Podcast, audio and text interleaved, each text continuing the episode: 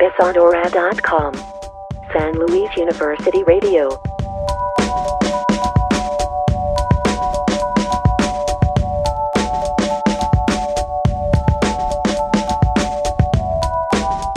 Like Orbe Sonora on Facebook. Bienvenidos a un nuevo capítulo de Orbe Sonora Radio. Estamos en la tercera temporada. Mi nombre es Leocano Las y los estaré acompañando en esta emisión transmedia. SoundCloud and Mixcloud. Hash Orbe Sonora. Hoy en cabina de Orbe Sonora, Gaby Hernández. SoundCloud and Mixcloud. Estamos transmitiendo en Radio Universidad San Luis Potosí, en la ciudad de San Luis Potosí, en el 88.5 FM, Radio Universidad San Luis en Matehuala, en el 91.9 en FM, y en línea estamos enlazados por radio y televisión.uaslp.mx, y también el audio está escuchándose por orbesonora.com. Search orbesonora.com. Follow us on Twitter. At Orbesonora. At Leo Cano.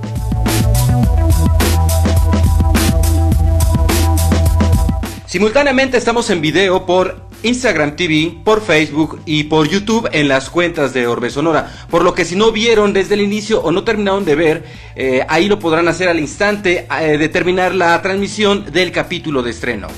Instagram Orbesonora. Este podcast también se encuentra hospedado en Mixcloud buscando Orbe Sonora y se transmite por Underprod Radio con comunidades en Alemania, Nueva York, California, Washington DC, Colombia, Mexicali, Comunidad San Luis Potosí y sorprendentemente lo que nadie nos imaginábamos en Underprod, Underprod Comunidad Filipinas. Hoy en cabina de Orbe Sonora, Gaby Hernández.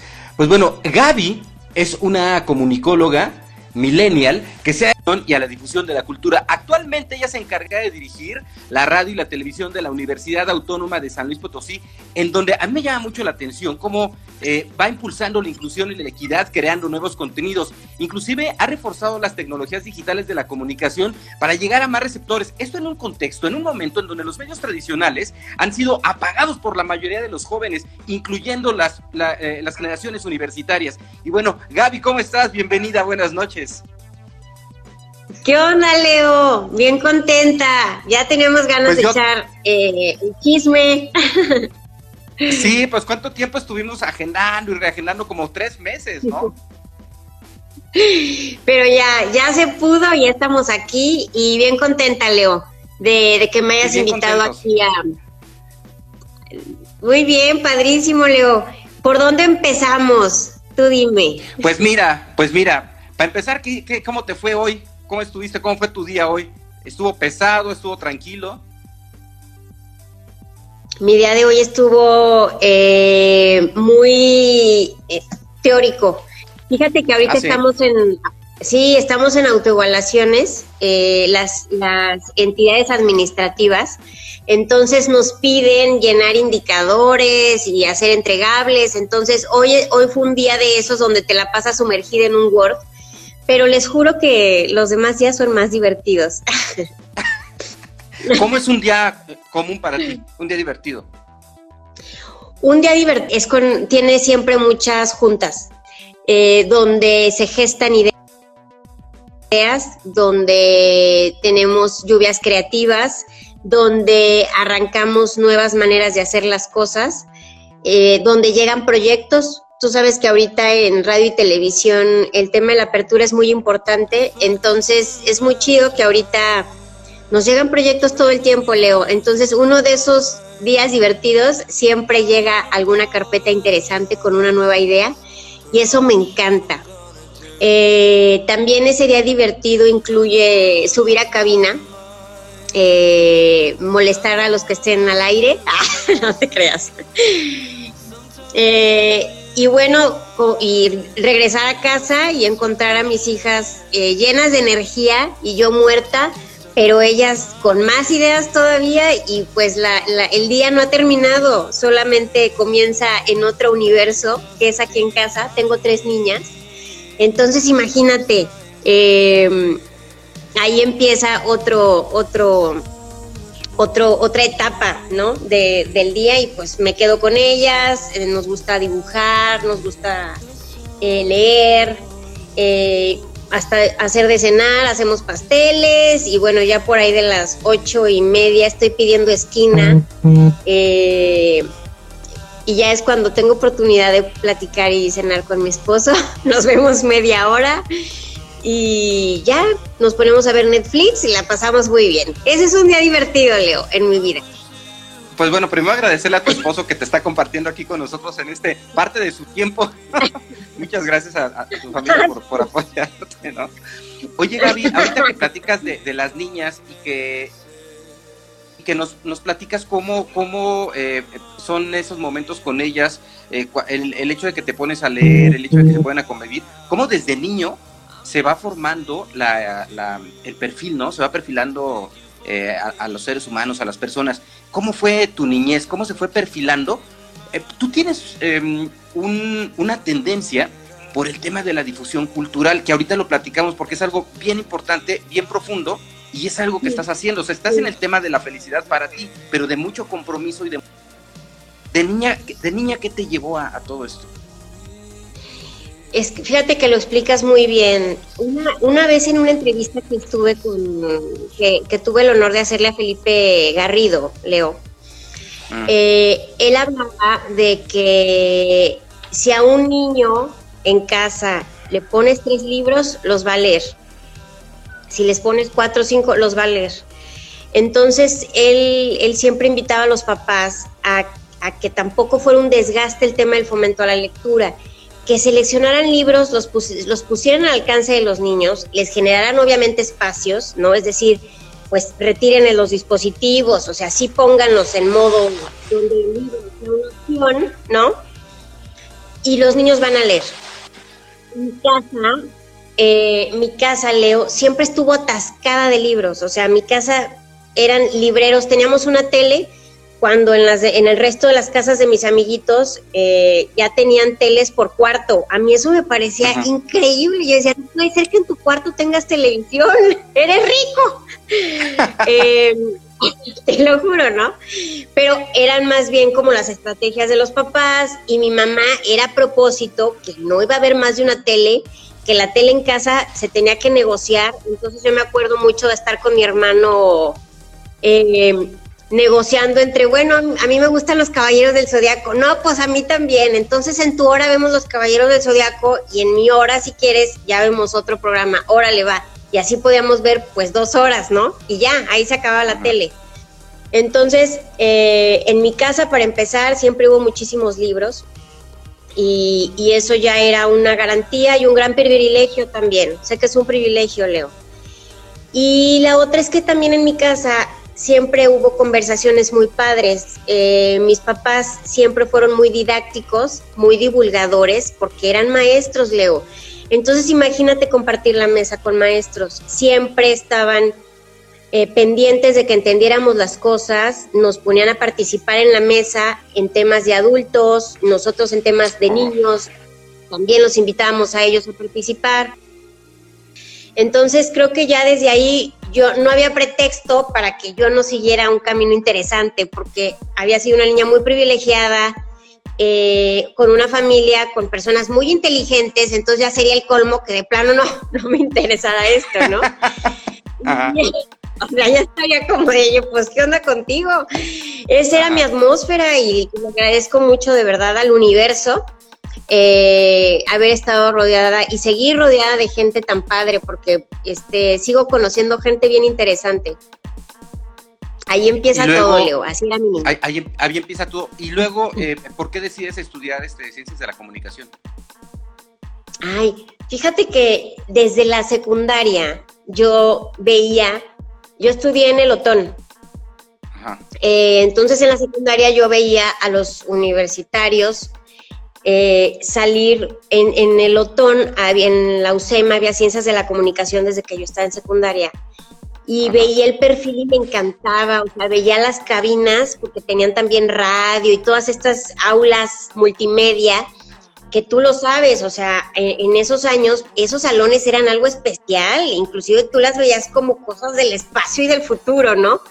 Entonces, y además ver que ahí inventaban y creaban narrativas, radionovelas, historias, cuentos, programas. Bueno, para mí eso era un, un lujazo, ¿no? Siempre fui una niña muy creativa. Eh, entonces a mí estas cosas me apasionaban. Siempre fui una niña muy creativa, pero ya sabes, la clásica que tenía la letra horrible, las maestras, no, en primaria, en primaria no creas que era de buenas calificaciones, Leo, o sea, siempre ¿Ah, no? los maestros, no, los maestros batallaban mucho conmigo. Cambió la historia después, ¿eh? Después fui muy aplicada, Ajá. pero en primaria eh, creo que yo ya andaba en otro viaje y en el sistema educativo no cuadraba, por ejemplo, me acuerdo mucho que me regañaban por la letra, fue un tema desgastante de cuarto y quinto de primaria. Pero es que en realidad yo no quería hacer la letra como yo estaba inventando mi tipografía, ¿entiendes? Ah, Entonces yo decía, es que ¿por qué voy a hacer así la letra? A mí me gusta de esta manera y bueno, y, y así en todo lo demás, ¿no? Pero en secundaria sí dije, esa es la carrera que yo quiero, ¿no? Porque era un espacio donde se podía, donde uno podía cambiar las reglas del juego eh, y, y era- eran espacios de inspiración padrísimos. Y ahí fue desde secundaria cuando dije, voy a estudiar ciencias de la comunicación. Y aparte, el perfil de ciencias de la comunicación ya venía el tema de la cultura transversal. O sea, recuerdo mucho que inclusive antes para ser eh, locutor de radio tenías que aplicar un examen mortal de cultura, porque aquel que tuviera el acceso a un micrófono era porque pues se las sabía de todas, todas, ¿no? Entonces, pues desde ahí empecé a trazar mi camino y a definir y aterrizar ya mis intereses, ¿no? Hasta que eh, llegué a Ciencias de la Comunicación y empecé a divertirme como enana. Ahí sí me hice muy nerd, pero porque ya estaba justo en lo que yo quería, ¿no? Eh, cada materia me encantaba, entonces pues ahí empecé. ¿Cómo ves?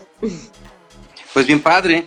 Oye, y cuando entras a, a- a la universidad ya, a la- entonces todavía era, era Escuela de Ciencias de la Comunicación, pues obviamente el mundo te va cambiando, porque si bien es cierto tenías toda esta perspectiva del sueño, de, de- de transformar esta realidad, de crear realidades a partir de, de los mensajes en los medios de comunicación, de hacer que las personas se imaginaran algo en la radio o llevar una narrativa audiovisual, por ejemplo, ya cuando llegas ahí dices, a ver, espérate, esto es una formación de científico social. O sea, es, es estudiar a la sociedad, conocer sus comportamientos y diseñar mensajes para saber cómo poderles llegar a ellos, ¿no? ¿Cómo te cambia la, la perspectiva ahí? ¿O, o cómo te, te- te Ah. complementa? Sí, el tema de cuando ya te metes a ciencias de la comunicación y descubres que no nada más es el, el- el principal estereotipo de la carrera, que es no nada más es ir a la tele, ni no nada más es ir a, a la radio, ¿no?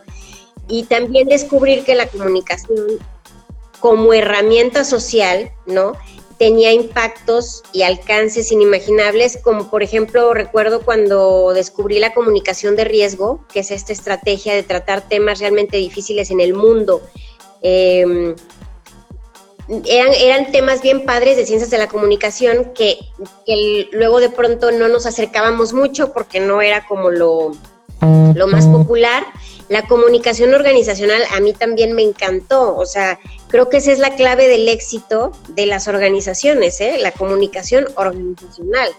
Eh, es igual de prioritaria que el arte de la administración, es la comunicación interna. Eh, ahí es donde los proyectos caminan o se retrasan. Entonces, eh, ahí yo empecé también a aprender, porque son estrategias que te sirven en todos lados y, y creo que, fíjate, hasta ahorita que lo estoy diciendo en voz alta, creo que además esa es una de las herramientas eh, en las que me mm, siento que puedo moverme muy bien. Dentro de las organizaciones, el tema de la comunicación para mí siempre ha sido muy importante, ¿no? El trabajar con los equipos, en hacer las redes colaborativas. Eso, eso para mí es muy importante que funcionen siempre los equipos como engranes, donde el paso de una persona dependa también del trabajo de otra y el trabajo de la que sigue también, para que todos entendamos la corresponsabilidad que tenemos de levantar los proyectos, ¿no? Entonces, pues creo que sí, esa es una de las cosas y de los grandes aprendizajes y revelaciones cuando, cuando me metí ya a ciencias de la comunicación y vi el mega universo que era esa, esa ciencia. Ok, y, bueno, y por otra parte tiene toda esta base de lectura y de pláticas que tienes desde, desde niña que te lleva a tener una afinidad por la difusión cultural. Eh, la cultura es la base social, ¿no? Es la base de comportamientos, es la base de actividades, es cómo nos vamos este, interactuando, tiene que ver con la antropología. Entonces, eh, si los medios de comunicación no se comprometen con la cultura, y no me refiero a la alta cultura, algo que me llamó la atención, ¿tú te acuerdas en qué momento tú y yo coincidimos? ¿O no, o no tiene así como que el panorama? Yo, me, yo recuerdo porque eh, yo entré a trabajar en difusión cultural hace aproximadamente como 11 años, por ahí. Y cuando yo tenía como un año de estar en difusión cultural, eh, se me dio la oportunidad de tener un programa de radio en Radio Universidad y se llamaba Botana Cultural. Y recuerdo que tú ya estabas en el equipo de los productores, de los colaboradores, ya tenías por ahí tus, tus producciones al aire. Entonces me acuerdo un poco, pues, de, ya de ver tu perfil, de en los eventos donde nos contaban a los productores, pues por ahí te veía y todo. Pero así, así como ahorita que ya hemos tenido el, donde yo te echo un grito y hacemos un Zoom y todo eso, pues nunca había tenido la oportunidad, ¿verdad? Porque además, pues que me tiche yo porque te iba a andar ahí, este... No. Eh, ¿No? Que tú sí te no, claro, fue, fue, claro, pues que te voy a decir, algo que hago siempre es que eh, busco en las, en las universidades o en los medios donde estoy, identificas personas con cierto perfil que están, están haciendo aportaciones, o fotógrafos, o, gente en el arte, o comunicólogos o comunicólogas. Entonces el trabajo que estaban haciendo en Botana Cultural me llamó mucho la atención porque tenían esta eh, necesidad por difundir la cultura de una manera honesta, no de una parte de bluff. Y eso me llamó mucho la atención. Y utilizo los, los, este, las plataformas, las redes sociales, para ir eh, haciéndome la relación con todas esas personas porque digo, en algún momento tenemos que hacer algo, ¿no? Y desde que salen las redes sociales lo utilizo. Entonces, eso fue lo que pasó. Dije, lo que están haciendo en Botana ah. Cultural me llama mucho la atención y estos se me vienen para acá de amigos porque en algún momento vamos a tener que hacer algo. Y ve, al final ocurre, ¿no? Fíjate. Ay, pues sí, de hecho sí, Leo. Creo que el, el Botana Cultural fue un proyecto, es un proyecto padrísimo. Ya no estoy yo ahí, eh, como productora, pero eh, cuando en la división de difusión cultural se me ofrece esta oportunidad, eso era justo la idea de tener un programa cultural eh, que manejara la agenda ¿no? de la ciudad, de México y del mundo, pero lo importante era socializar proyectos que todos pudiéramos entender. Era la cultura para todos, ¿no? Entonces, no creas, eh, los primeros programas, Leo, porque tú sabes que el público de la audiencia de Radio Universidad hace 10 años era todavía muy em, conservadora, ¿no? Entonces me acuerdo que yo empecé con una sección de mexicanismo y recuerdo que me llamaban, se enojaban muchísimo las personas porque yo decía guateque. Una vez dije titipuchal, dije, me hablaban, de verdad es que muy molestos porque cómo, cómo se me ocurría hablar así. Y yo, oigan, es que es parte de lo folclórico de nuestro lenguaje, si no, si, no nacieran nuevas palabras, todos los diccionarios ya no tendrían trabajo. de eso se trata, ¿no? y es parte de, es parte de este, nuestra cultura. Exactamente, y aparte que son hermosos, ¿no? Entonces, eh, mi botana cultural empezó con, con, ese nuevo estilo de compartir los proyectos culturales, ¿no? También me acuerdo mucho que venían artistas, eh, sobre todo cuando eran internacionales, alemanes y así, que nunca querían como dar bien de qué se trataba la propuesta, o sea, siempre era como un misterio y era de, mm, tienen que ir a ver para poder, y yo, a ver, no, explícanos por favor, porque con lo que me acabas de dar, nadie te va a entender en radio. O sea, en radio, y siempre les tenía que decir, en radio nos está escuchando una mamá que va turbo por sus hijos. Una persona que trae ahorita la tabla de Excel en la cabeza, ¿sí? Un niño que viene pajareando, viendo entre escuela y árbol, escuela y árbol. Entonces, que la gente tiene que imaginar esas personas detrás del micrófono para que realmente le cambie el chip. Se tiene que imaginar, yo les decía mucho, imagínate que estás en una sobremesa con tu familia y les estás explicando el proyecto.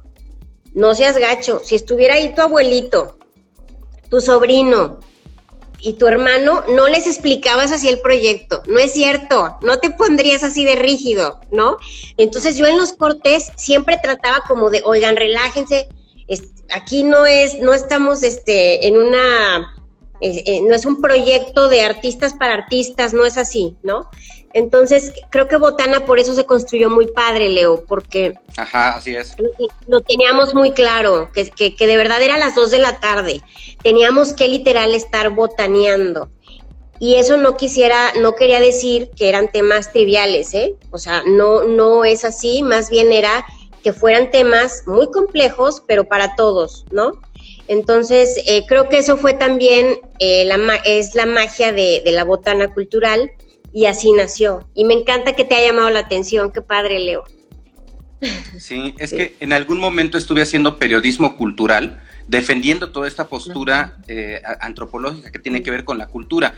Y pues obviamente hay muchos eh, eh, medios y, muchos comunicadores que buscan em, difundirlo por bluff y la alta cultura nada más, sin un compromiso real de educación. ¿No? O, de ampliar o de compartir, ¿no? Y Botana Cultural tenía eso, con gente muy joven dispuesta a enfrentarse a ese reto de hablar de una... De, cuando eh, decimos cultura, automáticamente a muchos se les viene a la cabeza algo aburrido. ¿Sí? Y la cultura no tiene que ser algo aburrido, la cultura es estar aquí platicando, la cultura es estar, estar, platicando por Instagram, por ejemplo, y que, y que hay gente que está reuniéndose esta plática, la cultura es llevar esto a, otro lado, ¿no? También, ¿no? Eh, la, cultura es eh, irnos eh, o no salir ahorita en, confinamiento a fiestas grupales, por ejemplo. La, cultura es parte de una responsabilidad social también al usar cubrebocas, etcétera, ¿no? Todo eso tiene que ver con cultura, no nada más la parte de teatro, la parte, el arte, ¿no? Que es otra parte de la manifestación este, artística y cultural, ¿no? Y eso fue lo que me llamó la atención del grupo de jóvenes que estaban haciendo botana cultural y dije, estos échenmelos para acá porque me laten como amigos. Eso fue lo que pasó. Chido, Leo, pues ya. Eh, ya estamos en corto. A ver si luego hacemos ahí algo también. Va a ser Unas cápsulas. A ver qué se nos ocurre. Muy bien. Claro, estaría súper bien.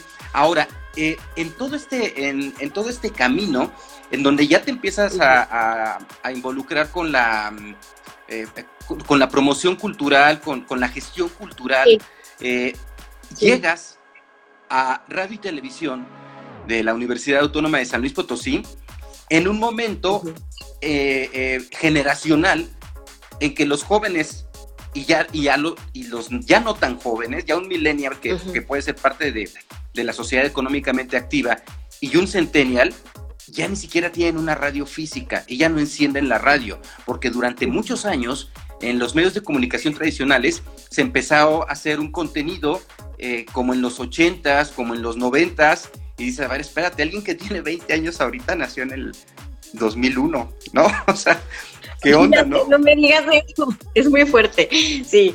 Sí, sí, sí. Y, llegas en pues, ese momento con propuestas, platícanos de eso, que eso también se ha hecho interesante.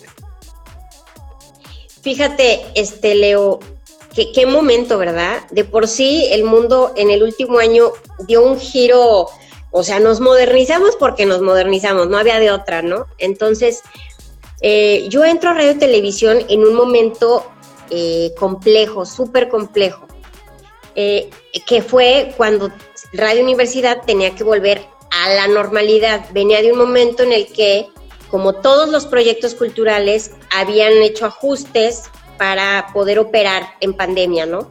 Entonces, cuando yo llego, ya como directora me dicen, Gaby, tu primera tarea es eh, reactivar la estación después de, la, eh, de esta situación, ¿no? De pandemia.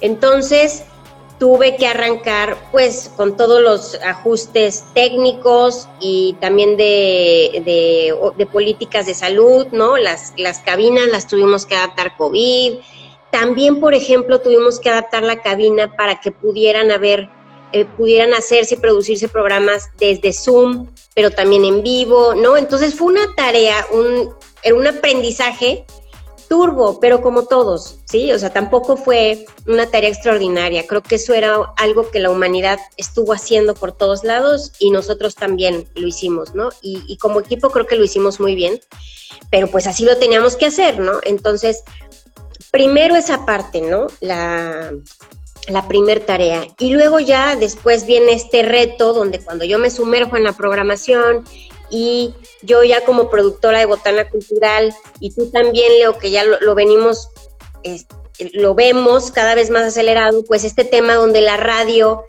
me acuerdo muy bien cuando empezaron, empezaron a, empezó el Spotify, por ejemplo, yo dije, se acabó, o sea, la gente va a decidir qué poner de música, antes, antes radio era el gran distribuidor de la música. O sea, radio, radio decía cuál iba a ser el hit del momento. La radio lo decidía. ¿Y cómo lo decidía? Por la pauta. O sea, por la frecuencia en la que ponía y decidía una canción, iba a ser el hit. Eh, entonces, hemos visto en este camino, Leo, cómo la radio ha perdido este monopolio, ¿no? De distribución de proyectos, ¿no? De contenidos. Perdió el monopolio, hay que decirlo. También la televisión. Perdieron el monopolio. Hoy en día, el Instagram de Orbe Sonora, el Instagram de N proyectos tienen las oportunidades de poder posicionar sus contenidos, ¿no? Entonces, ¿qué se hace ante este escenario tan caótico donde hay contenidos por todos lados, ¿no? Bueno, pues lo más importante es tener muy claro que la radio seguirá siendo un medio masivo, aunque no tenga el monopolio, porque la radio sigue llegando a todos esos, esos espacios que luego de pronto olvidamos, ¿no? Que es gente que no tiene, no tiene datos, no tiene internet, ¿sí? Eh, y aunque tenga internet, le falla todo el tiempo. Entonces, la radio sigue siendo ese medio Inclusive en pandemia, Leo, lo aprendimos eh, cómo radio tuvo que adaptar sus contenidos para llegar a comunidades vulnerables donde lo más importante era que tuvieran información, para que la gente estuviera tranquila, entendiera. Había millones de malentendidos en Internet, había fake news como nunca. O sea, Internet en pandemia llegó a ser un medio peligroso, Leo porque había una cantidad de noticias falsas. Entonces, ¿qué pasa con la radio? Pues la radio asume como medio una responsabilidad y la gente confía en la radio. Creo que ahí está el valor, ¿no? La gente confía en la radio porque la radio no está en este mar de contenidos donde hasta yo a veces no sé no sé, tengo que leer la nota tres veces, tengo que hacer una investigación de mínimo 20 minutos para asesorarme si está bien la nota, ¿no? creo que la radio como medio sí es un medio, es una fuente, es una fuente oficial, es una fuente formal, ¿no? Ahora, ¿qué pasa? Porque aún así, pues, eh, digamos, si bien las producciones y nuestro, los noticieros, los programas son, son contenidos, digamos, responsables porque eh, están en una estación universitaria donde sabemos quién es el productor, sabemos que estudió, sí, sabemos que él en la, cabina no va a venir a leer una nota que duda, sí, o sea, hay filtros por ahí, pues donde tú dices, no, lo, escuché en radio, ¿no? Pero ¿qué pasa si de pronto la gente ya no escucha la radio? Ah, bueno, pues entonces una, nosotros, nuestra responsabilidad es seguir creando contenidos responsables, creativos, divertidos también, ¿sí? Pero responsables. Y después, eh, cuando lleguen a todas esas personas que no tienen los privilegios del Internet, los datos, el Spotify, etcétera, pero si queremos que lleguen a nosotros también, pues entonces ahí es la radio donde tiene que mutar a las nuevas tecnologías también, ¿no? Entonces ahí es el segundo paso. Primero, hay que hacer contenidos responsables, porque la radio es la radio. Segundo, ¿cómo vamos a llevar esos contenidos también a este mar de, de, en internet, ¿no? Y eso es lo que estamos haciendo ahorita, a través de varias herramientas. Radio online, ahorita los programas que ya los estamos metiendo, los, los que son de contenidos, se van ya a sistema podcast, ¿no? El tuyo, por ejemplo, de dónde anda, y el viernes va a estar en radio. Entonces, estamos tratando de que a partir de nuestros contenidos, que son como la carne, ¿sí? Tenemos la carne, entonces pues vemos qué platillo hacemos. Taquitos, arrachera, ¿sí me entiendes? Bueno, los contenidos son eso, Leo. Hacemos contenidos y después hacia dónde viaja el contenido. Entonces, tenemos el contenido de revolución sostenible con la agenda ambiental. ¿Hacia dónde va? Se va a sistema podcast, a radio online y a radio. Perfecto, polonizó en tres. Pero, por ejemplo, tenemos DRTV en corto, que es como un programa de explorador, de mochila, ¿no? Cultural, padrísimo. Bueno, pues DRTV, el contenido como tal da para radio, pero no va para podcast, pero sí se va para, eh, para YouTube, ¿sí? Entonces, si te fijas, aquí ya empezamos a integrar a radio y a televisión como un sistema de medios que generan contenidos. Entonces, a través de los ejes y las tareas que tenemos, partimos en diseñar nuestros contenidos y luego los contenidos conforme vayan creciendo o evolucionando hacia dónde van, ¿no? Y eso es lo más padre y divertido, porque empezamos a gestar ideas y, y solitas van van agarrando personalidad. Tú lo entiendes muy bien, Leo, porque creo que eso hiciste con Orbe Sonora. O sea, Orbe Sonora es. un proyecto multiplataforma que tiene muchos, muchas caras. O sea, el contenido te dio para moverlo de muchas maneras. Entonces, Orbe Sonora tiene, por ejemplo, los lunes Oldies Back, ¿no? Con Gabo Chinchilla. Luego tiene este tal show contigo a través de Instagram. Y luego tiene como el resumen de la entrevista en radio. Entonces vean qué interesante y qué padre cuando tienes un contenido que te da para poderlo sacar a través de varios canales. Y eso se resume entonces a que lo importante, Leo, siempre va a ser el fondo. Las tecnologías van a seguir cambiando, Leo. No va a haber, las tecnologías siguen cambiando. Los fondos los fondos son nuestra tarea, ¿sí? Esos son, esa es la tarea, la gestión, estar consiguiendo productores, colaboradores, investigadores, estudiantes, maestros, para crear los fondos. Y ya con los fondos empezamos a ver cuáles son sus alcances. Ahorita tenemos un proyecto que se llama Fake News Detective, que me encanta, que es una idea de Victoria Solache, que esa chava es, va a ser un éxito en algún momento y me va a llenar de orgullo ser parte de su camino. Bueno, esta chava es buenísima, eh, saca este, eh, se acerca con nosotros eh, con la propuesta de fake news, a mí me encanta, la forma, la produce y ahorita, fíjate, hasta el contenido ha sido tan padre y, y de fondo, o sea, la chica investiga, hace un reportaje increíble, es una cápsula de 10 minutos máximo, pero está tan bien presionada, Leo, que ahorita ya estamos armando la producción en video. Entonces, ya Fake News Detective, que nace en radio, después se va a podcast, está a punto de salir en video. Dime si eso no es increíble. Y eso es un poco el juego que estamos haciendo ahorita en radio y televisión, como sistema integrador de contenidos. Entonces, es una cosa bien potente, Leo. Yo estoy maravillada porque es un equipo padrísimo que, sabe trabajar como en un gran engranaje colaborativo y esa es la única, es la única manera que los proyectos crezcan. Si no, los proyectos van a seguir siendo de una persona. Entonces no hay, y tú también lo entiendes muy bien porque Orbe Sonora es un proyecto de muchas personas. Lo entendiste desde el principio.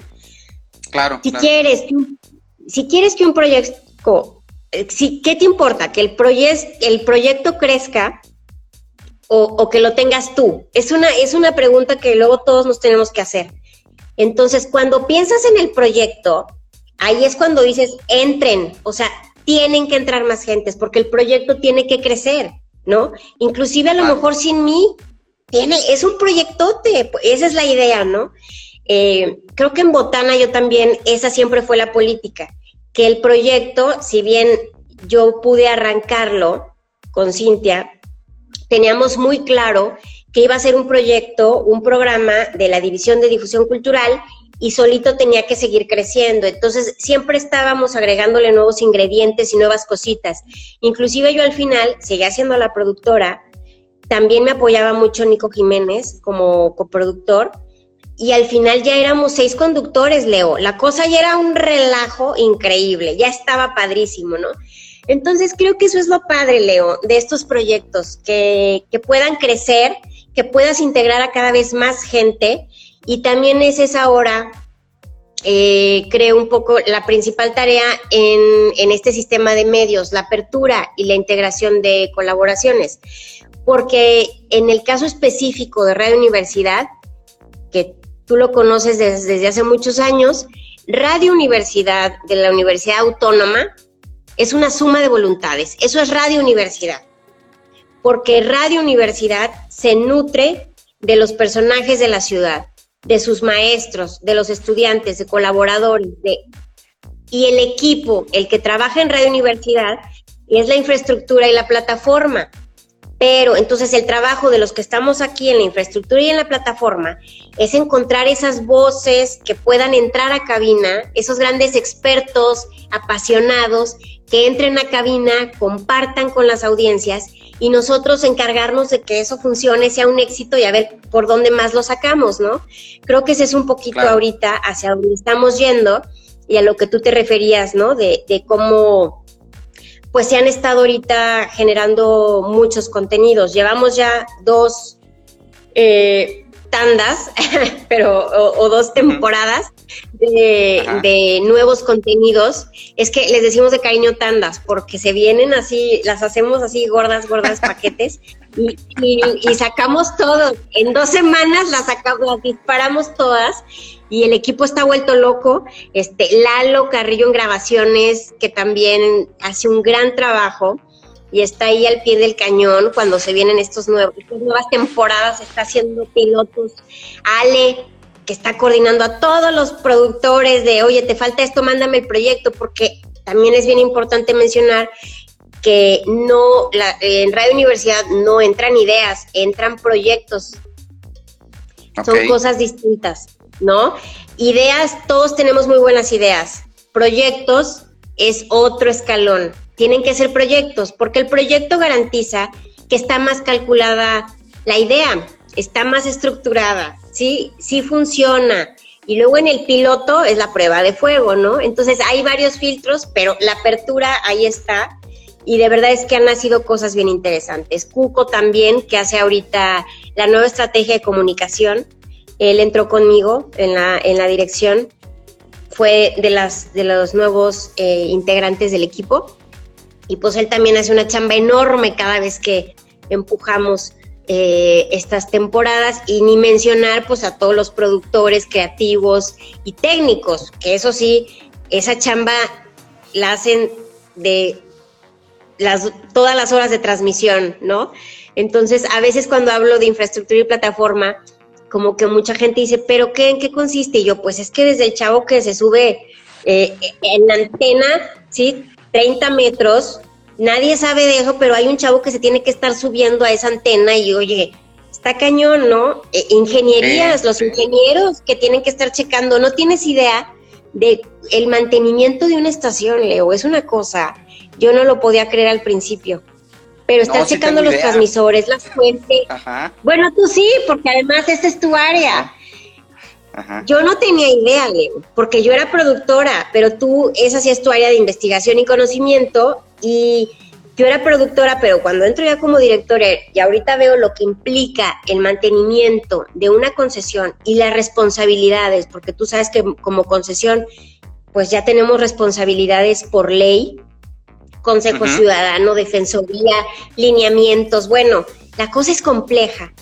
lo maravilloso es que con toda esta complejidad, que parece a veces abrumadora, la radio sigue siendo un mundo divertido, inspirador y creativo. Entonces, la verdad es que yo estoy muy contenta de estar ahí, Leo, y me encanta tener colaboradores como tú, que siempre están haciendo cosas nuevas, inquietos, este, me encanta que siempre tienes ahí perfiles no nada más de San Luis, sino también te andas consiguiendo de otros lados. Entonces, para mí es un honor que me invites porque, bueno, ya, es, ya pasé por Orbe Sonora en la lista de invitados.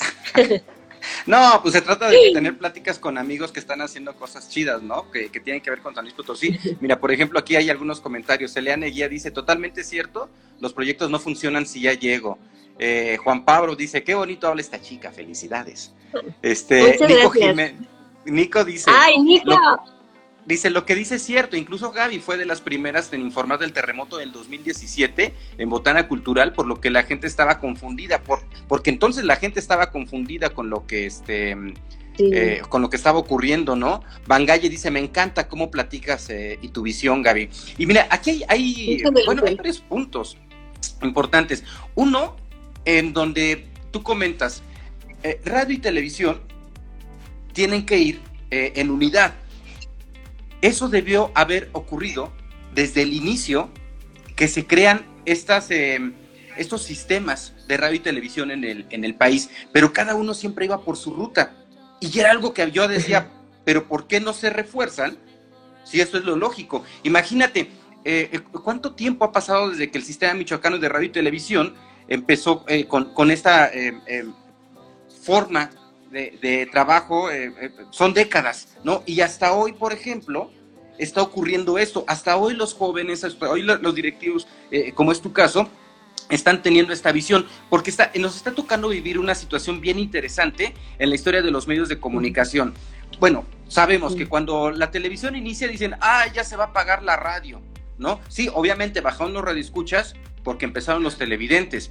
Igual, cuando empieza la videocasetera, ¿no? Cuando empiezan los libros digitales, cuando empieza la música en streaming, cuando, cuando las plataformas digitales como YouTube comienzan, dicen, ah, ya se va a pagar. O sea, no, todos son procesos y esto siempre ha ocurrido en la historia de los medios de comunicación. Pero aquí lo interesante, Gaby, es que no nos podemos quedar haciendo los medios tradicionales de manera tradicional, con las formas tradicionales, haciendo la televisión de los noventas, haciendo la televisión o la radio del, año 2001.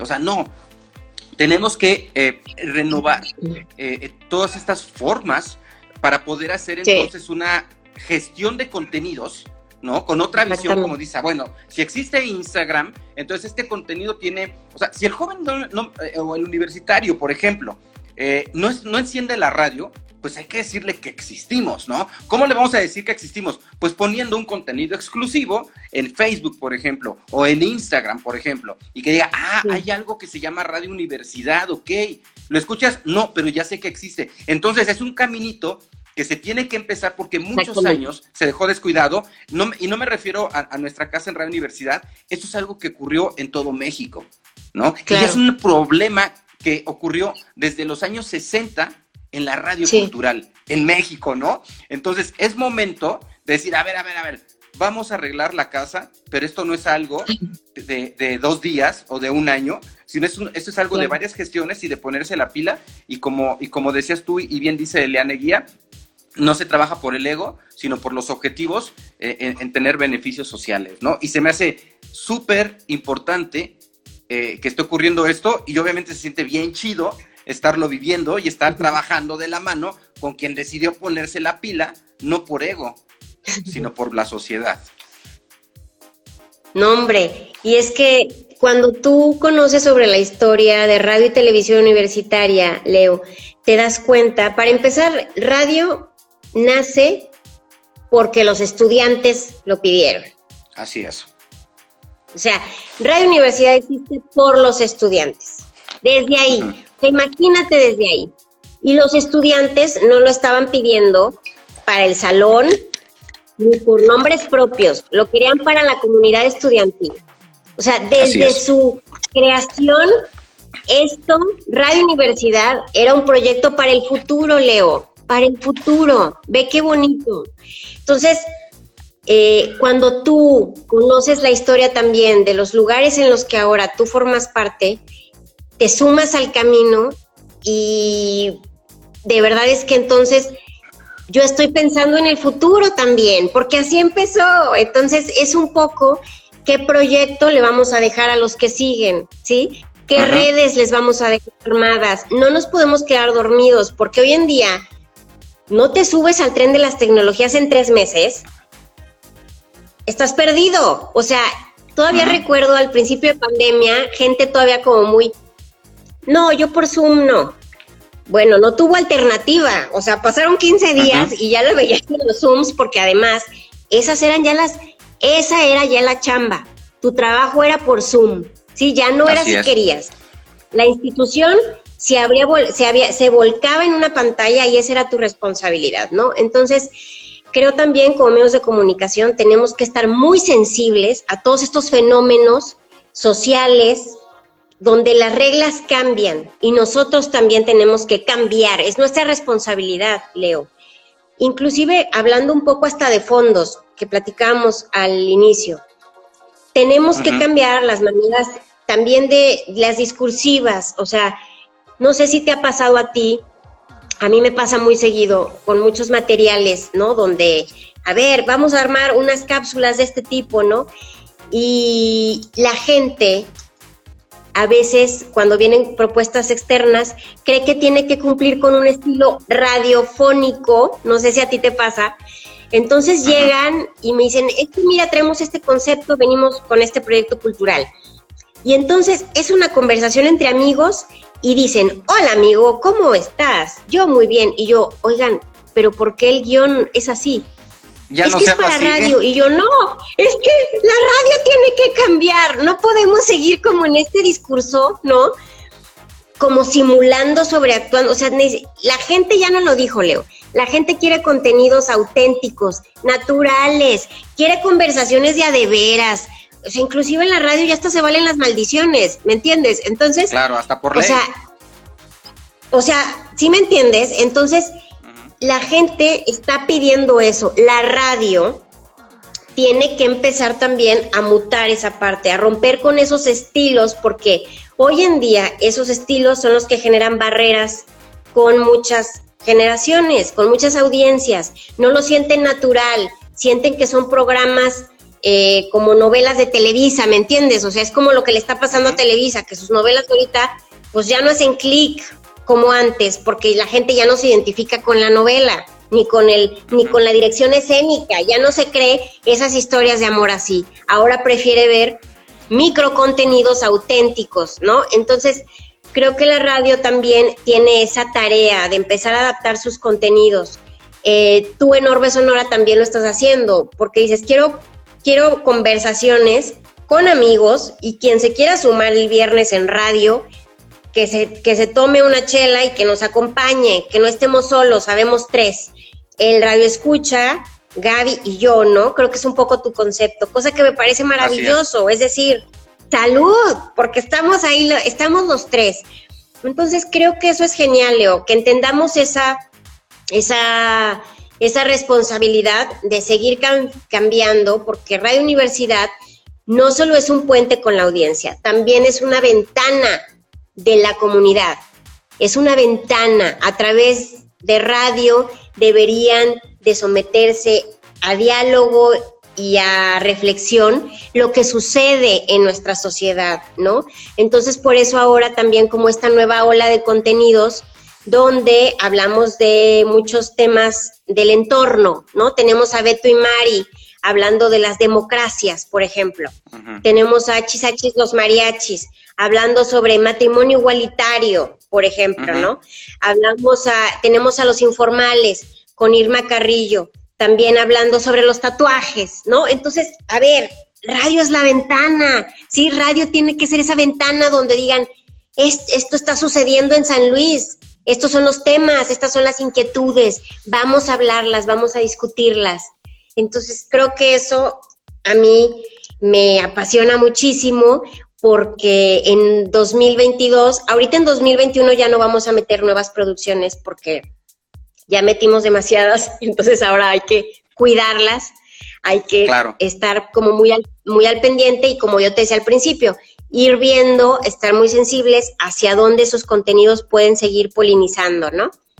Pero en 2022 vienen otras nuevas propuestas, Leo, que te van a encantar también. Este, ay, pues, a lo mejor, bueno, no, no voy a dar spoiler a leer porque es sorpresa, ah, pero vienen cosas muy... Vienen bien para que me invites, para que me invites otra vez. Ah, pues tú siempre tienes las puertas, tú y cualquiera tiene las puertas abiertas, o sea, no, no hay Sí, sí es cierto. Sí. Fíjate que nos falta, nos, en, en el objetivo de audiencias, en la barra infantil, nos, nos faltan proyectos infantiles. Ahorita tenemos con Radio Educación gestiones muy padres pero en 2022 estamos trabajando en esa partecita para tener una barra infantil este, más sólida. Hay retos y hay muchos desafíos, Leo. Falta mucho eh, y, y, también hay una curva de aprendizaje. Desde que yo estoy acá en radio y televisión, no todo ha sido perfecto. Pues claro que he metido la pata en algunas cosas, pero he, estado sensible a eso y he dicho, ay, bueno, no lo vuelvo a hacer.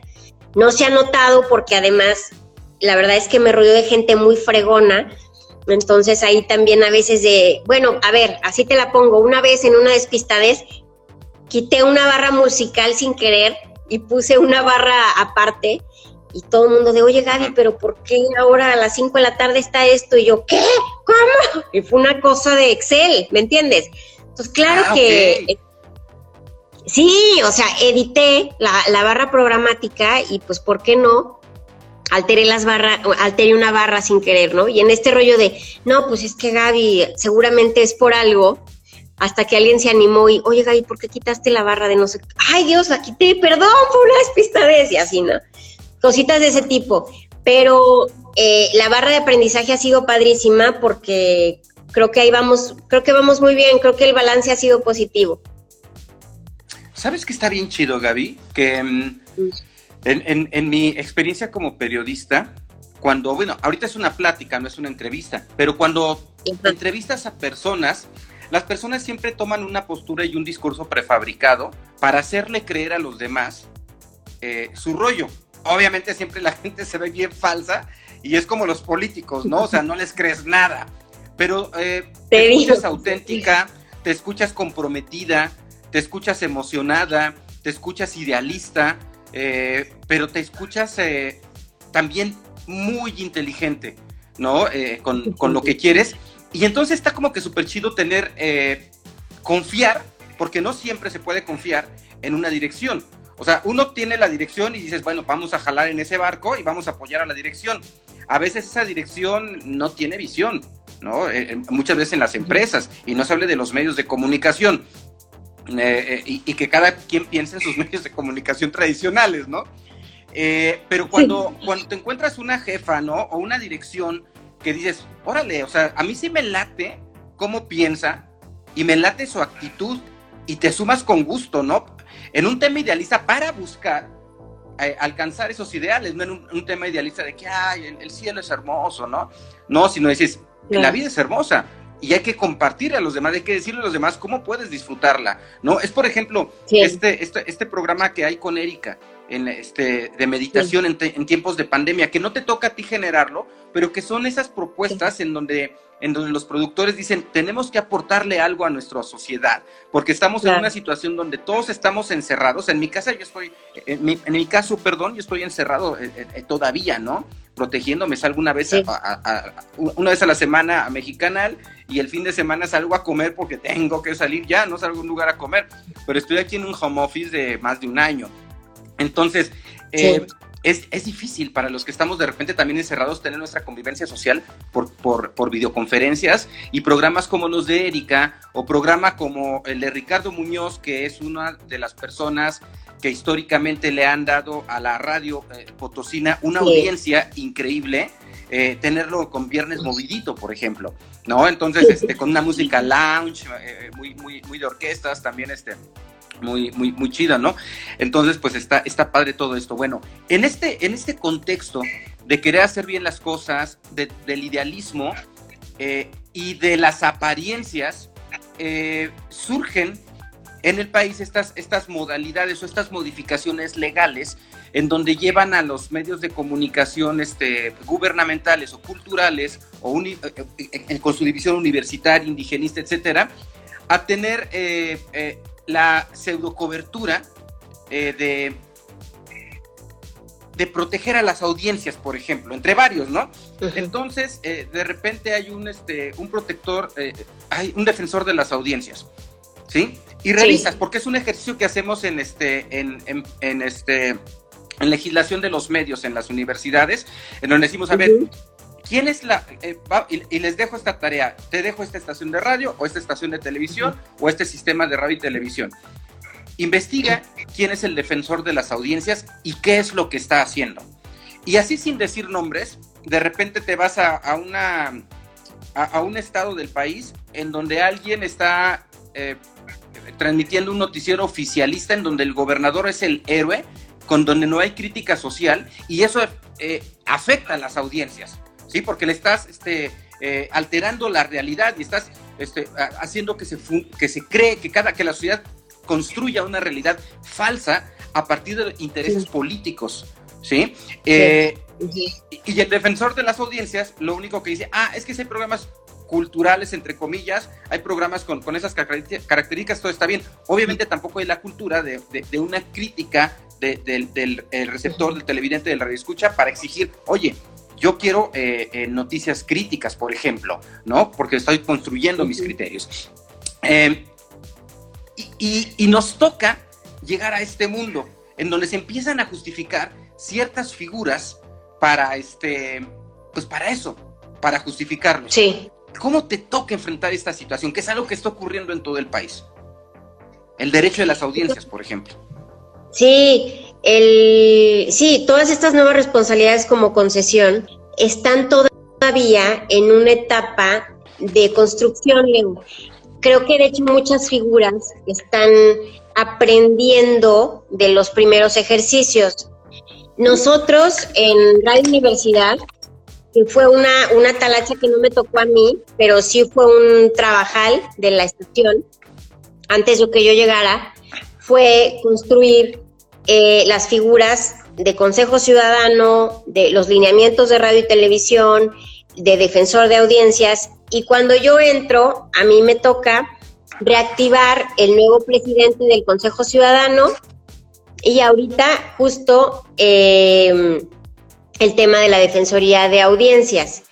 Cuando yo empiezo a explorar, ¿no? Cómo funcionan los consejos ciudadanos de las estaciones, me doy cuenta, Leo, que funcionan de manera muy distinta. Porque, por ejemplo, en el caso de los consejos ciudadanos, hay protocolos muy generales, porque los consejos ciudadanos son grupos de personas externas con nombramientos honorarios que se encargan de darle como esta retroalimentación a la estación de, eh, sobre sus propuestas, ¿no? Entonces, el Consejo Ciudadano es, este, es esta figura como ciudadana donde tú dices, oigan, si estoy yo teniendo un feedback con la, con la ciudadanía, ¿no? Este, mi Consejo Ciudadano que no trabaja para mí, me está revisando por ahí, haciendo, este, presentando iniciativas o diciéndome que le estoy regando en algún sentido, ¿no? Entonces, ahí yo me di cuenta que como las pautas son muy generales, pues los consejos tienden a trabajar muy distinto, ¿no? Por ejemplo, inclusive los consejos ciudadanos son tan distintos conforme cambian sus integrantes. Así te la pongo. A mí me toca, por ejemplo, eh, de presidente, me toca nombrar eh, a ver, voy a empezar nada más del principio para que no se me haga volar la gente. El Consejo Ciudadano es por convocatoria, ¿sí? Eh, sí ve que ahorita le hago promoción que ya se va a lanzar la convocatoria para secretaria del Consejo Ciudadano de Radio. Secretaria o secretaria. Pero hagan de cuenta que eh, a mí cuando yo llego me toca lanzar la convocatoria del presidente, del nuevo presidente, ¿no? Entonces, se lanza la convocatoria, se inscriben los candidatos y hay una comisión de radiodifusión en la universidad, en la cual yo soy secretaria, el secretario general es presidente, comunicación social es parte también de esa, de esa comisión y el abogado general. Entonces somos cuatro en la universidad que somos la comisión de radiodifusión que se encarga de estos asuntos de radio eh, en materia de consejo ciudadano, ¿sí? Entonces, nosotros como comisión lanzamos la convocatoria, se inscribe la gente y entonces la comisión decide en, en grupo quién va a ser el nuevo presidente. Entonces, a mí me toca ya avisarle al elegido, pues, que va a ser el nuevo presidente, y el, primero que yo, que yo le hago la, el, aviso es a Carlos Díaz Medrano, seguramente tú lo conoces porque es un perfil que ha estado trabajando muchísimo en, el ámbito cultural. Un gran, gran compañero. La verdad es que le agradezco mucho haber formado parte. Bueno, pues cuando entra Juan Carlos, Juan Carlos es, es un amante de los sistemas organizacionales, entonces la ah. primer junta que tiene conmigo, ¿sí me entiendes? O sea, la primer junta que tiene conmigo, me dice, Gaby, lo, en lo que yo soy bien bueno es en esto. Y yo, genial, o sea, me viene de maravilla, ¿no? Entonces dije, ¿sabes qué? Yo traigo ganas de, eh, en este sentido, donde yo necesitaba crear puentes con los estudiantes o con creadores de, que estaban perdidos en la web, yo dije, voy a hacer una convocatoria donde buscamos podcasts para que los que estén interesados que hagan podcast, que compartir el proyecto en radio, pues tengan la posibilidad. Entonces le digo a Juan Carlos, ¿cómo ves si el Consejo Ciudadano, yo le doy todos los inscritos y el Consejo Ciudadano me hace ahí un diagnóstico y me dice quiénes cree como consejo, ¿sí? Este, que pueden estar en radio, que es una manera otra vez como de garantizar que yo estoy escuchando al consejo, que también estoy haciendo partícipes a, todas estas audiencias o creadores, ¿verdad? Que no están en radio. Que el consejo haga su chamba. Y que, y pero además que pueda intervenir en el proyecto de radio, ¿no? Entonces, pues padrísimo, porque Juan Carlos y Violeta y Jorge, pues pintaron solos, revisaron, poco más de 80 proyectos recibieron y me entregaron una Big Data bellísima de quienes consideraban, los agruparon en divulgación científica, en, o sea, en todos estos ejes, ¿no? En difusión de cultura, apreciación musical, bueno, ya los, los clasificaron.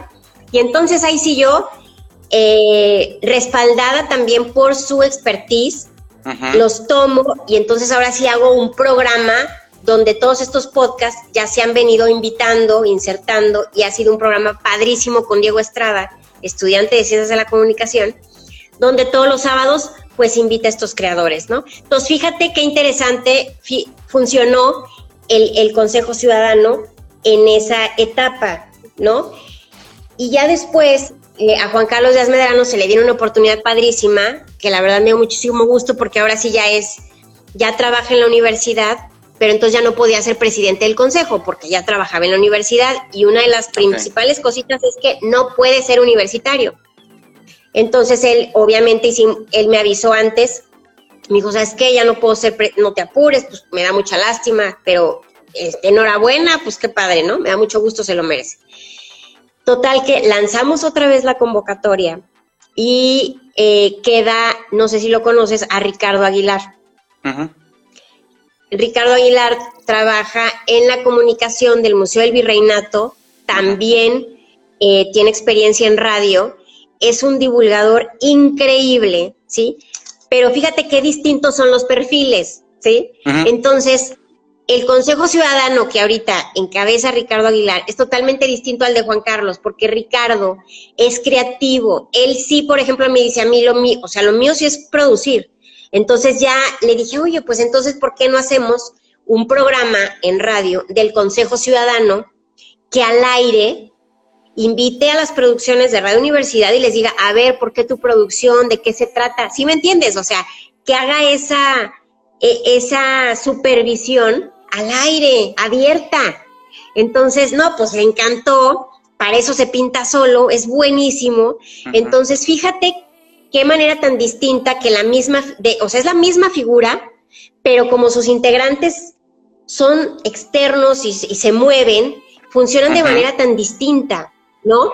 Entonces, ahí está la complejidad del tema, porque el, Consejo Ciudadano que estaba armando Juan Carlos era un proyecto muy distinto al de Ricardo, y ahí el arte es eh, adaptarnos, todos, todos adaptarnos pero la verdad es que han sido perfiles padrísimos, ambos dos le, han, le aportaron muchísimo al proyecto. La verdad es que, no, la verdad yo les doy muchísimo las gracias porque me han, ah, me han de verdad eh, dado tips maravillosos, están comprometidos, los dos son gente muy apasionada, este, con mucha vocación, ¿no? De construir en sociedad y eso ya, puta, ya, este, partir de ahí ya es maravilloso trabajar con, la gente, ¿no? Entonces, por eso te digo que es complejo estas figuras, porque eh, son, son muy flexibles. Y el tema de la Defensoría de Audiencias es muy diferente al Consejo Ciudadano, porque el defensor de audiencias en realidad es un intermediario cuando hay un, hay, cuando un radio escucha eh, siente que sus derechos como audiencia son vulnerados, ¿no? Si hay contenidos de discriminación o como tú bien dices en el ejemplo, pues que se ve que le están, están protegiendo una parte, se ve tendencioso, este, nos están ocultando cosas o, no, o están golpeando, ¿no? O sea, está el golpeteo ya muy evidente, ¿no? Este, para eso está el defensor.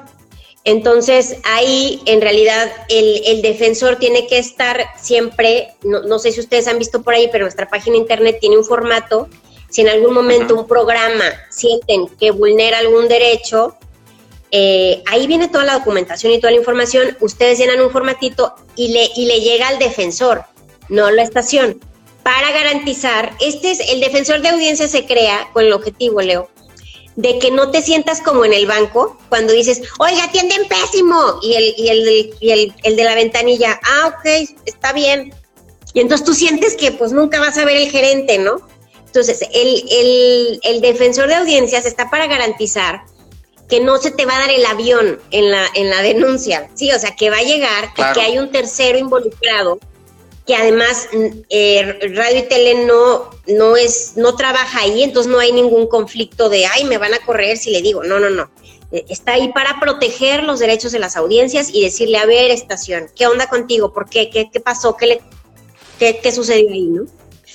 Entonces, eh, depende también mucho de los perfiles que entren en esos cargos, Leo, porque son cargos honorarios. Entonces, eh, eso también mete en una pues situación de disponibilidad de pronto, ¿no? En, en, esos cargos, pues complicada para las personas que le entran. O sea, la verdad es que sí tiene que ser gente. Pero, pero al final es un compromiso. Claro, totalmente. Es un compromiso, es un compromiso y es un compromiso muy serio y a lo mejor es eso no es honorario, o sea, es importante porque la responsabilidad es muchísima y la confianza en el cargo es de este tamaño.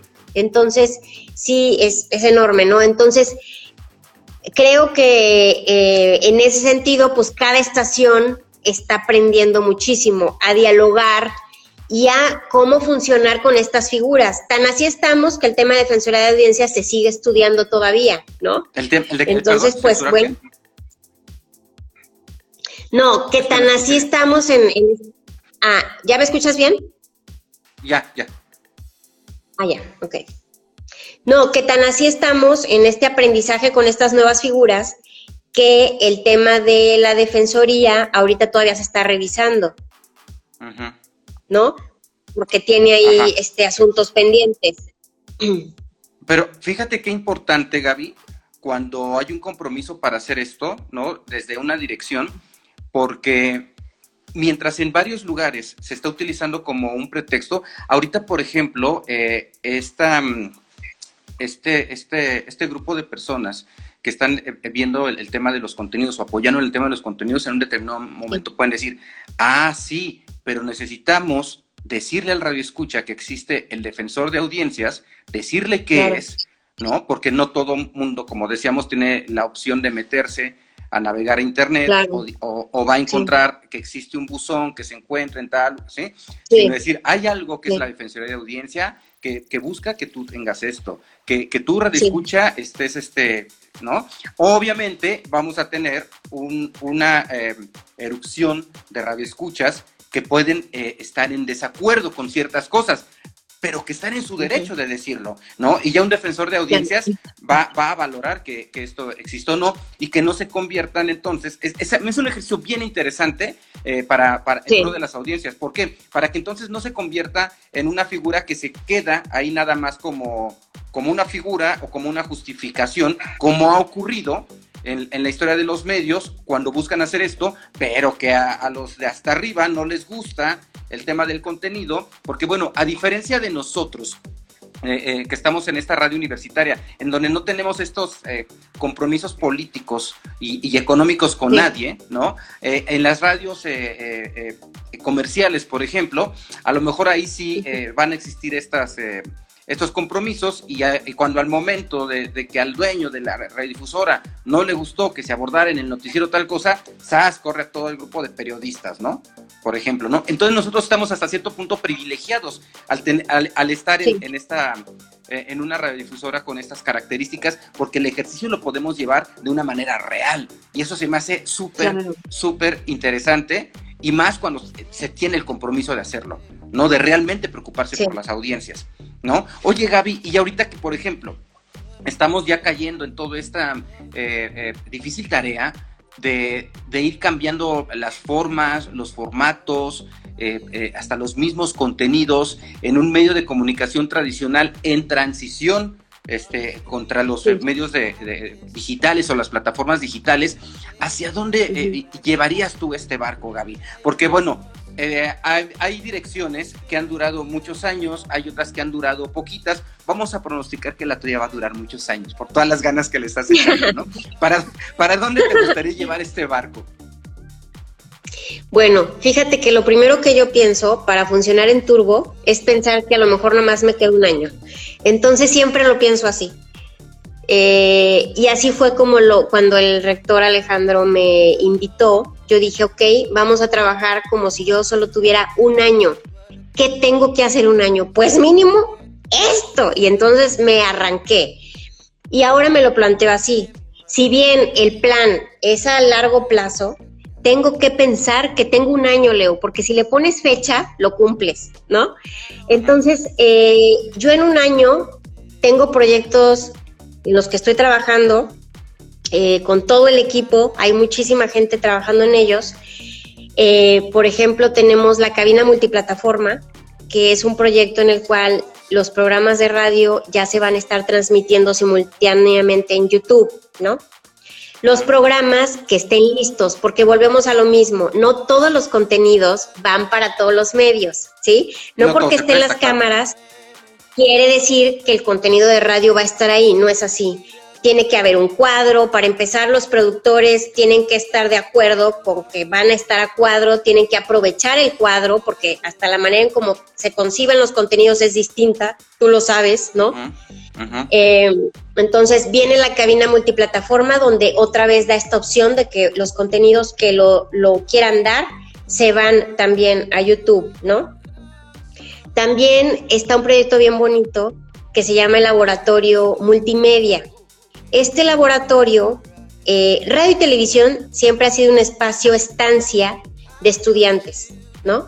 Entonces, eh, es hacerlo un poquito ahora más sólido y que, la, y que los chavos tengan un proyecto. ¿Sí? ¿Te gusta? Está padre, ¿va? Sí, porque eso era otra cosa que te iba a preguntar, si un joven se quería integrar o quería dejar algún proyecto. Ah, bienvenidos, ya, ya, ya, nos estás dando todo el spoiler alert. Sí, no, es un proyecto de verdad que está padrísimo. Eh, entonces ahora los chavos que, que quieran insertarse van a entrar a un proyecto bien padre que se llama el Laboratorio Multimedia, donde tú entras y entonces se te presentan varios sistemas, ¿no? Para trabajar. O sea, ¿qué quieres hacer? ¿Quieres operar en cabina? ¿Quieres estar en sistema podcast? ¿Quieres estar en...? Porque acuérdate que ya es como sistema de medios. ¿Quieres estar en producción? ¿Quieres estar en camarógrafo? ¿Sí me entiendes? O sea, se le invitan actividades en concreto.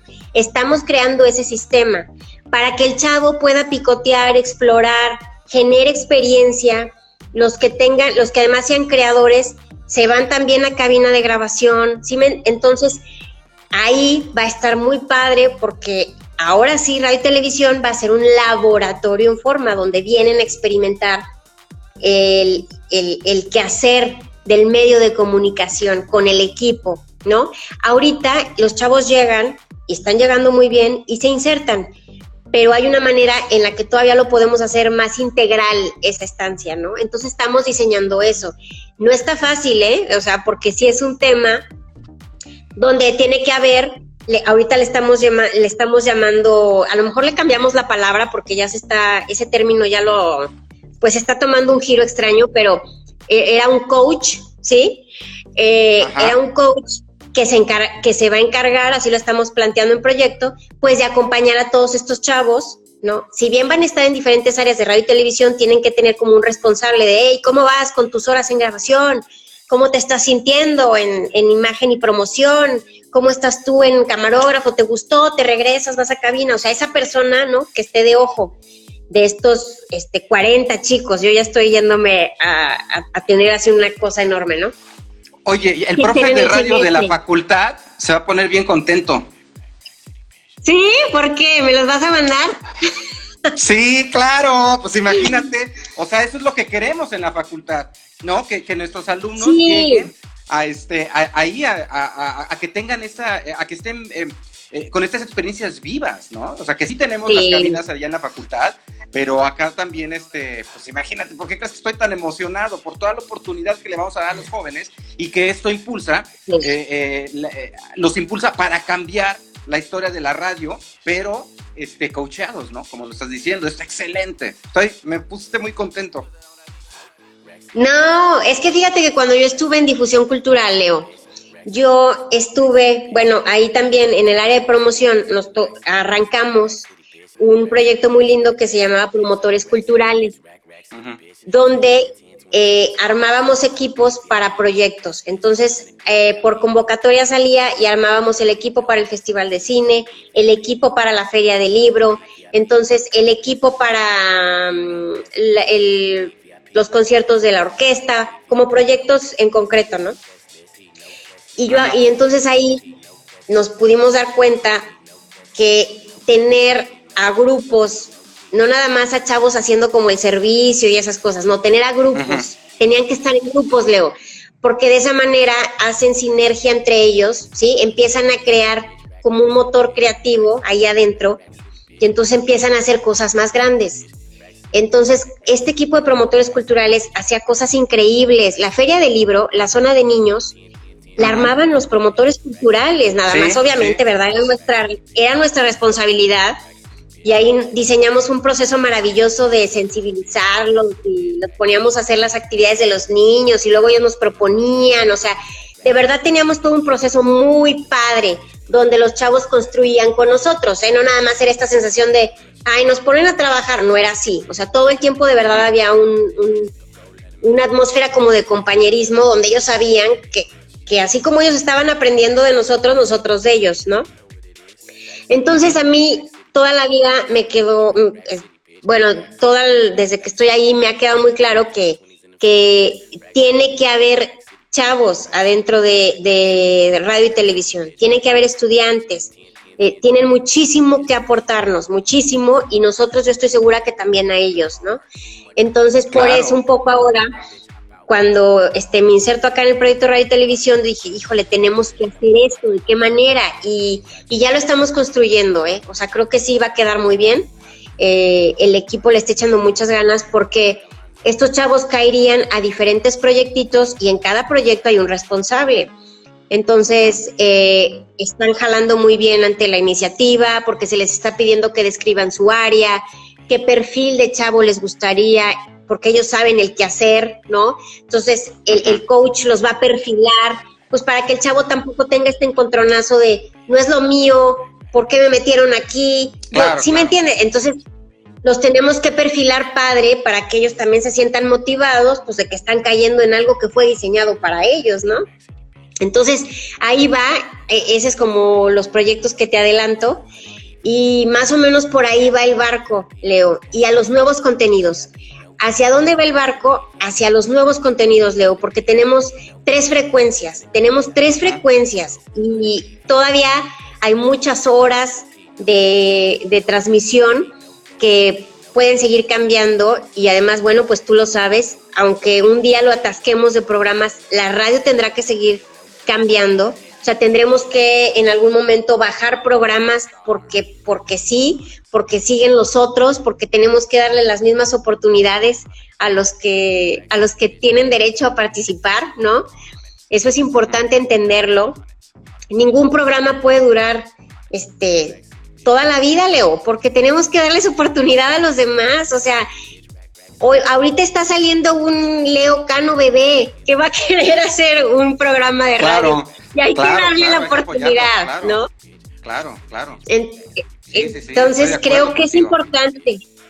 Sí, entonces creo que si lo tenemos muy claro no pasa nada. Este, sabemos que es un proyecto compartido, un, un proyecto que gustosos y felices tenemos que entregar también a los que siguen y, confiar en ellos. Tenemos que confiar en ellos así como confiaron en nosotros al entregárnoslo, ¿no? Entonces, claro. hacia allá va un poco el banco de radio y televisión, Leo.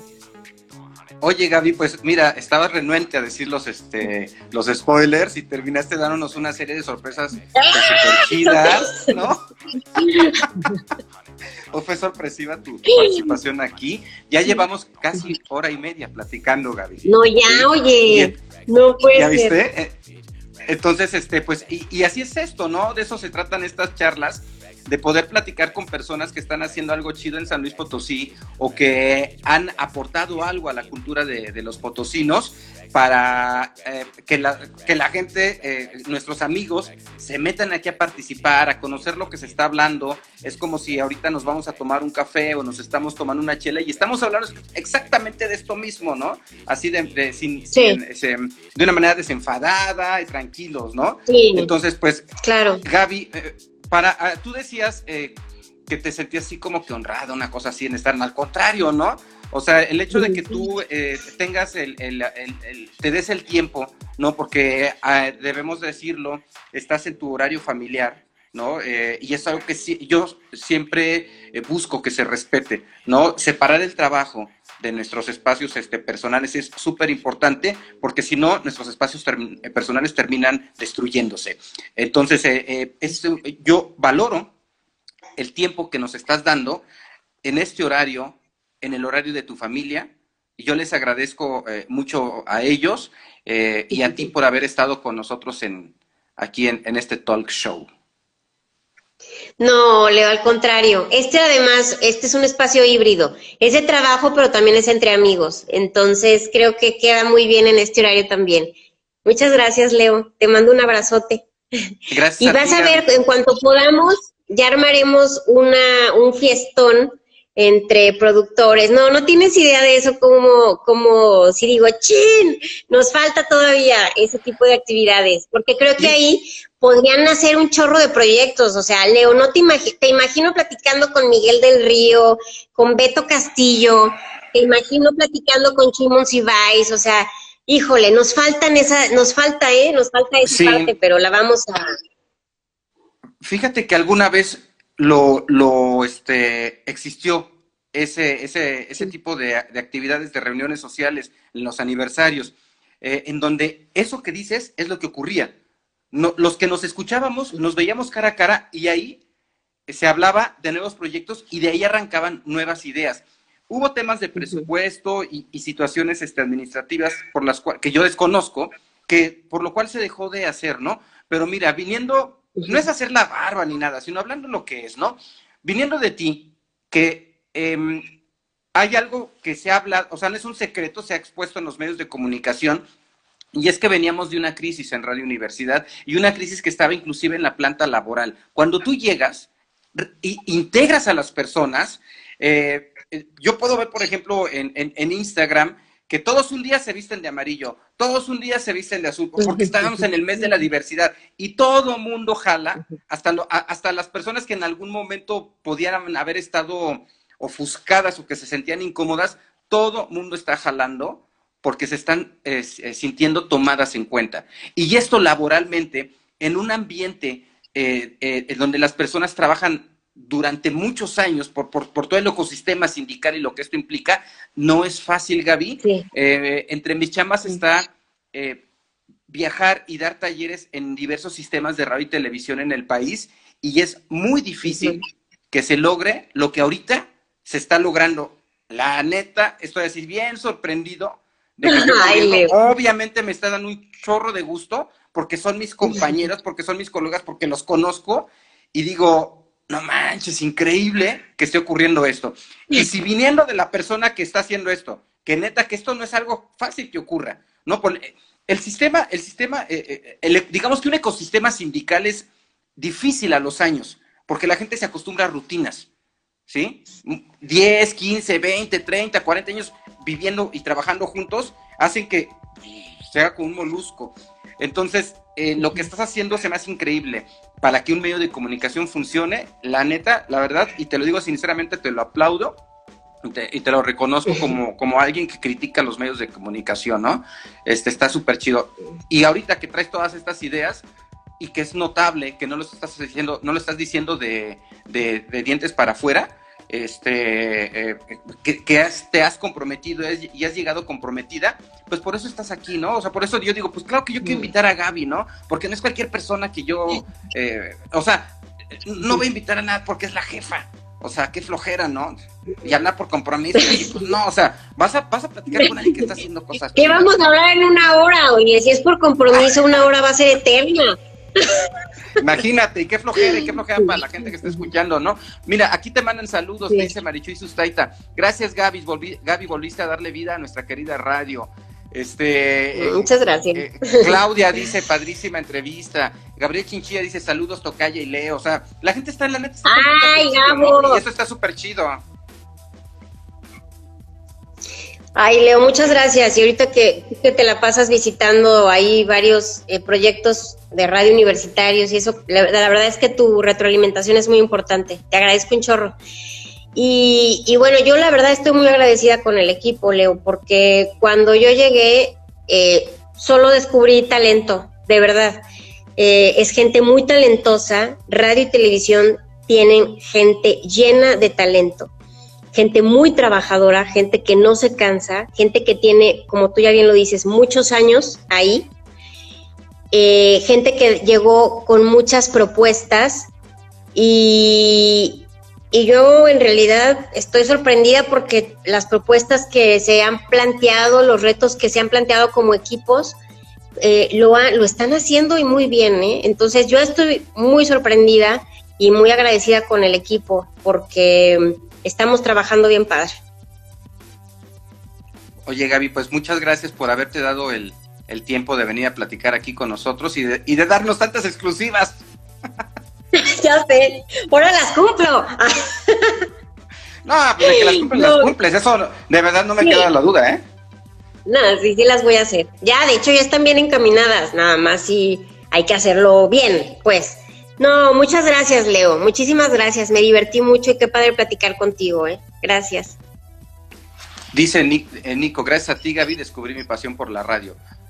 Eh, ejemplos como mm. Nico y, ejemplos de radioescuchas que se están enfrentando ahorita a otro tipo de formas para hacer contenidos, en donde es como es, eh, es una colaboración para que este trabajo continúe. Si tú bien dices, yo voy a proyectarme a un año, lo que estás haciendo eh, va a tener no quiero llamarle frutos por no utilizar las palabras cliché o los discursos cliché, pero va a tener esta, esta eh, remuneración para con la sociedad y para con nuestra comunidad universitaria y de eso, de eso estoy seguro, conociendo la historia de los medios en San Luis, la historia de la radio en San Luis Potosí, y eso Gaby, hacer historia sin buscar esa pretensión, sin ser pretencioso, eso es una, es, y, de manera tan honesta es algo, la neta sí es algo bien aplaudible y, la neta, eh, gracias Gaby por, por esto que se está haciendo.